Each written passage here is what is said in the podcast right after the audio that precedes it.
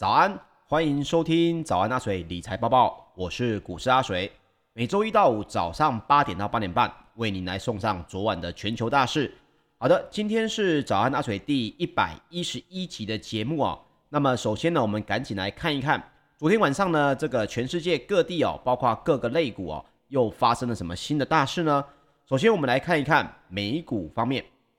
根据这个最新的资讯就表示。辉达也就是 NVIDIA 带领了整个科技类股跳高，抵消了景气循环类股的疲弱走势。那标准普尔五百指数以及纳斯达克指数，还有费城半导体指数呢，在十九号也都小幅的收高。那么投资人也仍然在谨慎的评估联准会到底何时会来削减量化宽松的货币政策。那么道琼工业平均指数在八月十九号。中场是下跌了百分之零点一九，纳斯达克指数则是上涨了百分之零点一一，标准普尔五百指数则是上涨了百分之零点一三，那么费城半导体指数呢，则是上涨了百分之零点八四。好，我们刚好提到，NVIDIA 在十八号呢盘后，它开始公布了它的上季的每股盈余，营收呢也击败了华尔街原先的预期。那最主要还是拜这个显卡的需求强劲之赐，那当然它的股价呢就应声上涨了百分之三点九八，收在一百九十七点九八美元哦，涨幅呢也是费半的三十只成分股之冠。那 NVIDIA 的竞争对手呢，超为 AMD 哦，则是小幅上涨了百分之零点二五。那另外呢，为什么三大类股当中，呃，四大类股当中呢，有三大类股表现都还不错？就是包括了美国最新公布的一个数据，就显示上周呢首次申请失业救济金的人数哦下滑到三十四点八万人哦，创下十七个月以来的新低。那么暗示呢就业市场这个月有望再次的趋近于强劲。那经济学家原本预测申请失业救济金的人数应该要来多达三十六点五万人，但是实际的人数呢只有三十四点八万人。所以，对于整个这个数据来说，还是偏乐观的情况。那 FED 呢，也才十八号哦公布了联准会的这个相关的 FOMC 的货币政策会议记录。那么会会议的内容呢，显示哦，多数的官员都认为，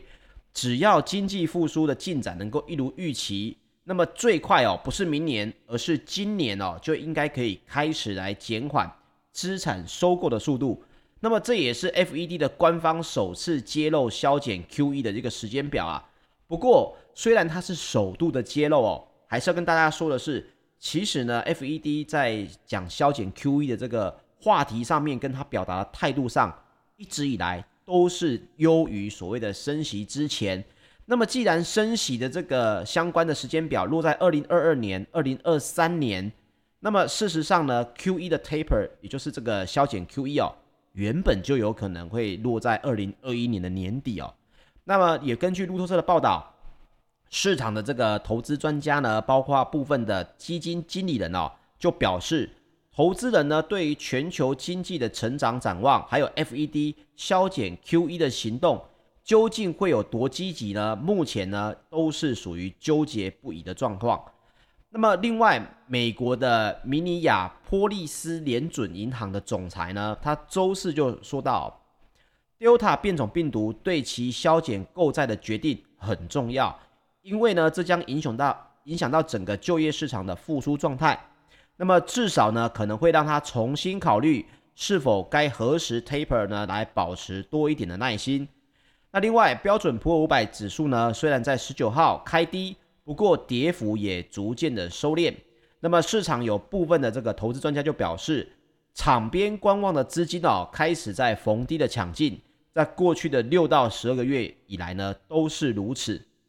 那另外在美股，美股呢整个科技的类股在十九号也是成为撑盘的要角哦，但对于经济比较敏感的族群，比如能源跟原物料类股呢的走势特别的疲弱。这个昨天的节目当中啊，阿水就跟大家分享到，只要 QE taper 的新闻越来越大，那么美元走强的几率呢也就越来越高。对于新兴市场，还有包括原物料以及大宗商品市场来讲，除了黄金之外，其他的走势呢，石油啊，你看到的这些呃，包括黄豆、玉米、小麦这些原物料，也都走势哦，会渐渐的稍微偏疲弱一些。所以各位在投资上面呢，在未来的这段时间内哦，短线上面一定要开始注意有这样的转折开始出现了。那么另外呢，被视为防御型的股票的民生必需品。房地产类股则是双双上涨了大约百分之零点九，而金融以及工业类股呢，则是同步下跌大约百分之零点八。好，我们刚好提到 Delta 变种病毒到底对美国的影响呢，大或不大哦？首先，我们来看一下高盛的经济学家到底他的看法是如何哦。高盛的经济学家呢，以 Delta 变种病毒的影响为由。把美国第三季的经济成长预期自原生原先的百分之九调降到百分之五点五，使得全年经济增长预期呢自原本的百分之六点四哦下降了零点四个百分点，来到百分之六。那么另外呢，关于这个 Delta 变种病毒，代表着整体的经济学家认为这是会真的影响到经济增长的。虽然全年的经济增长只有下降百分之零点四，但是各位要记得，这是短短的数周就出现的一个转折。未来如果 Delta 变种病毒的影响越来越大，会不会对经济增长的数字呢又有所下调？这是我们要观察的。那另外，晶片荒也其也是继续的持续，包括了福特、福斯以及丰田等全球三大汽车制造商也面临着新的减产。那么此外呢，也考虑到半导体缺货的问题，持续的干扰汽车产线。周四的外媒就报道，美国的三位民主党参议员已经致函了台湾的驻美代表，希望可以争取更多的援助，来帮助解决晶片不足的问题。那么美股呢，如今哦进入这个走势偏弱的季节，因为就过去的这个经验来看呢，美股来到了秋季哦。通常它的涨势呢都会稍微疲弱一些，那么投资人呢也就相信股市也许快要出现重挫的走势，因为今年以来呢标准普五百指数哦都还没有经历过百分之五以上的修正，那包括 CNBC 的分析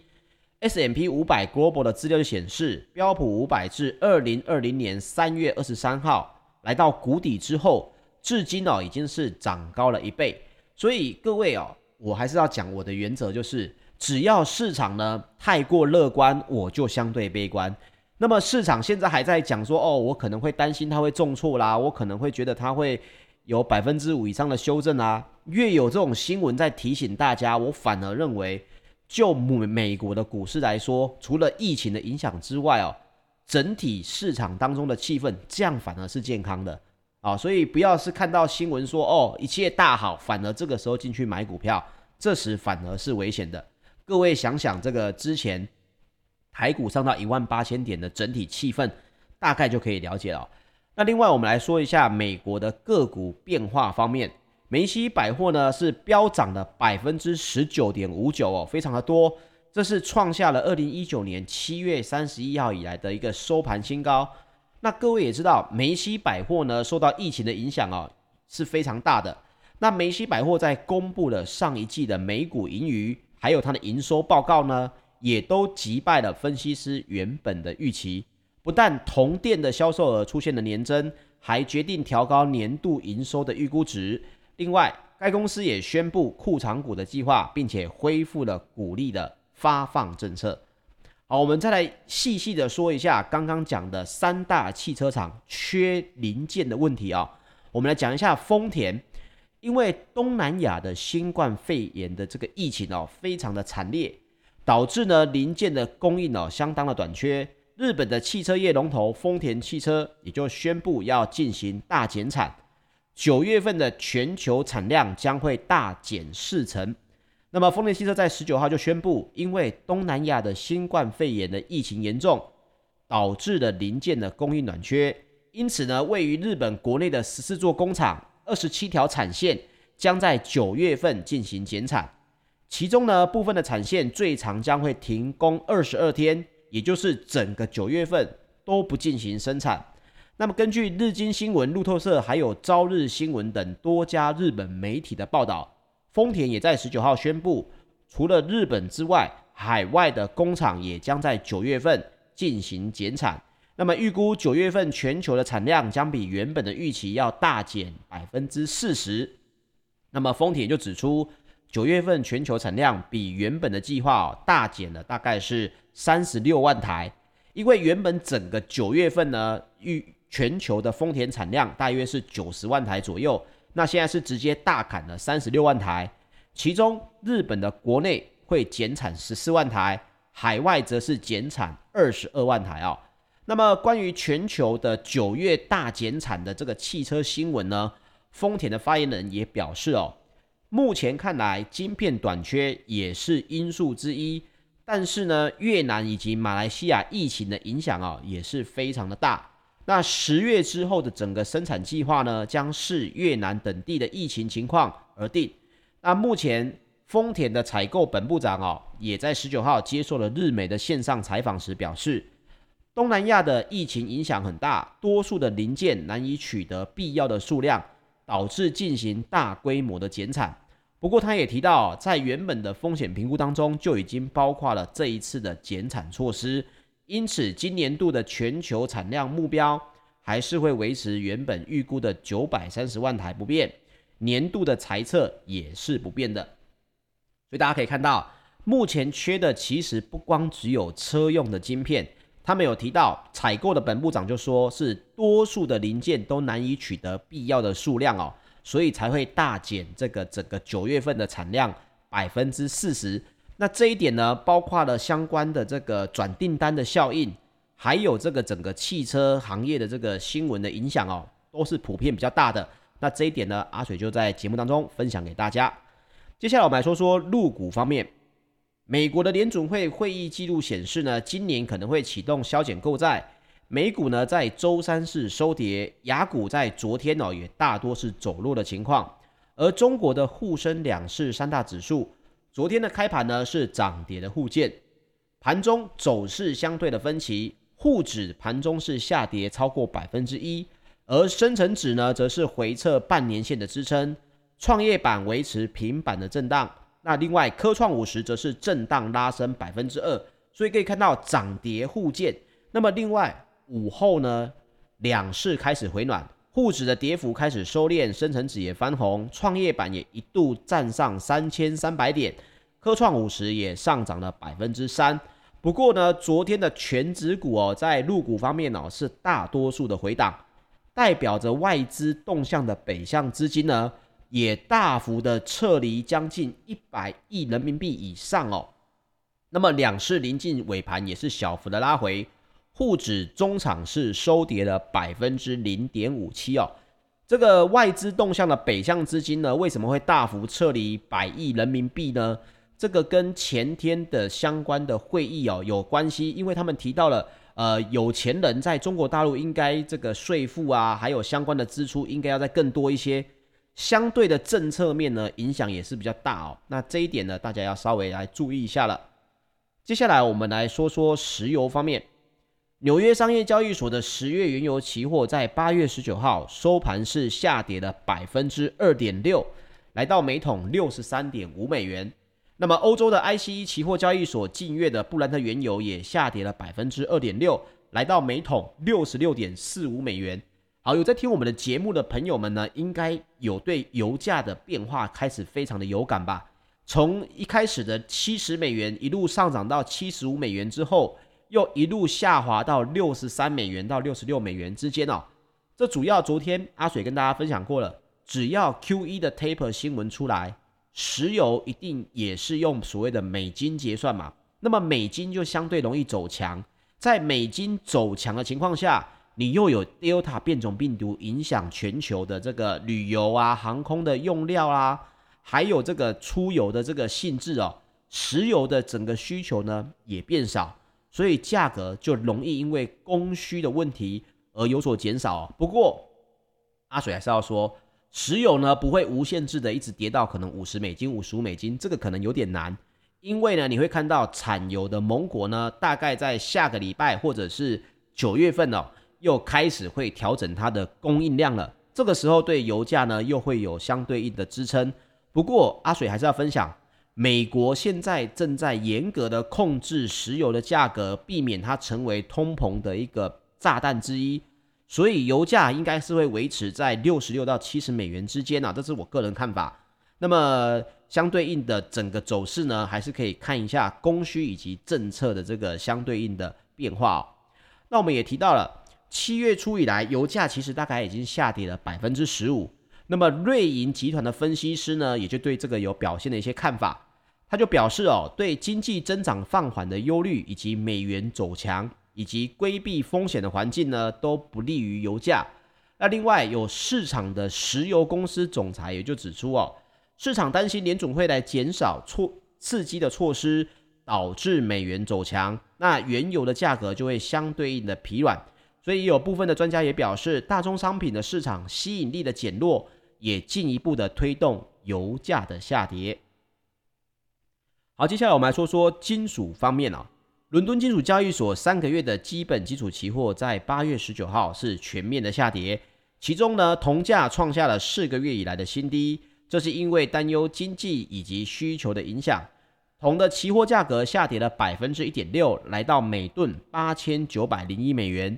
那么经纪商经纪商呢就表示哦，有部分的分析师认为。中国政府呢，决心要来放缓经济的增长，其措施包括减少信贷和贷款，减缓社会融资总量的扩张，而美国的联准会呢，也预期要来减少债券的购买，这也将损及大宗商品市场的买气。不过呢，整体的整个铜矿业哦，在短线上面虽然遇到一些问题，但是我们来看看实际上这些铜业集团他们的财报表现如何。首先，我们来说一下波兰的铜业集团这个 KGHM，它公布的财报就表示，二零二一年的上半年，该公司的营收是增长超过百分之三十，调整后的税息折旧摊销前获利呢，也比去年同期倍增。那么铜的产量则是年增百分之八点六，这也写下了该公司过去十年以来的最佳的半年度表现哦。那该公司上半年的铜产量为三十八点一万吨，那么包括了丹麦圣保银行的商品策略部门主管汉森呢，他就出来说了，铜价的技术面呢，目前看来是较为不利的，主因呢还是因为中国大陆的经济数据放缓，而且美元的表现强势的影响。那么有部分的这个朋友就问到阿水哦，诶，为什么中国大陆宁可去控制？经济要来放缓，包括减少信贷啊、贷款啊，因为这个新闻还很新哦。但是昨天我们有聊到，包括减缓社会融资总量的扩张，难道他不能学美国吗？啊、原因就是因为他学不了美国，因为人民币并不是全球这个结账用的通用货币哦，美元才是。所以中国大陆要控制通膨呢，他没办法从这个升息的角度或者是 QE 的角度去去做。它只能做呃，让经济钞票的融资的总量呢减少，避免呢过度的印钞造成通膨哦。这一点也在透过这个机会跟大家来分享一下。那另外，美元表现强势的影响呢，市场哦也开始在观望下一周八月二十六号要来举行的全球央行年会，希望呢可以获得美国联准会的政策立场以及削减购债的一个更多资讯。那包括市场的基金经理人呢，像是范马修就表示，虽然铜价比五月初所创的历史高点已经回落了百分之十五，但是他认为铜价的前景仍然是看好，因为美国的国会正在推动总额高达三点五兆美元的刺激方案，那么市场呢也只是需要更多的细节，以确定铜的需求能够获得提振。那他也表示，长期来看，包括电动车以及可再生能源领域，都将成为带动铜需求增长的主要动力来源。那特别是已开发国家的电网哦，会朝干净能源升级。包括今天各位去看新闻，已经有人在提到这个相关的太阳能，这个相关的新闻又在出现了，也会需要更多的铜以及其他的基础金属。那么开发中的国家未来几年呢，也需要更多的铜，主要用于基础建设以及电网的铺设。好，但是这个整体的问题还是取决于到底 Delta 变种病毒的这个整个抗疫状况如何哦。但是短线上面的回落，如果你是投资比较中长期的话，你还是可以找介入的机会。那这一点就分享给大家。接下来我们今天来说一下这个黄金方面。黄金方面呢，有一个比较特别的新闻，阿水呢想要分享给大家，我们一起来看一下。首先呢，是我们讲一下黄金的这个走势哦。目前纽约商品期货交易所十二月的黄金期货，在八月十九号收盘是下跌了百分之零点一，来到每盎司一千七百八十三点一美元。那么全球最大的黄金 ETF 道富财富黄金指数基金。十九号黄金的持有量目前也是持平在一千零一十五点一公吨哦。那么包括了英国研究机构金属聚焦公司的报告就显示，金价呢近期从低点回升了超过每盎司一百美元，但是上方仍然面临每盎司一千八百美元的沉重关卡压力。那该行也认为呢，短期内啊金价可能缺乏足够的力道进一步的上涨。他称呢，投资人希望从美国联准会得到更多削减购债的清晰讯号，并且观望八月二十六号将举行的全球央行年会。那报告中就指出，美元的强势是近期金价上涨的一大阻碍。那近期呢，美元指数才刚刚创下了四月初以来的新高。不过，该行对于金价年底上看每盎司一千九百美元，仍然保持着乐观的态度。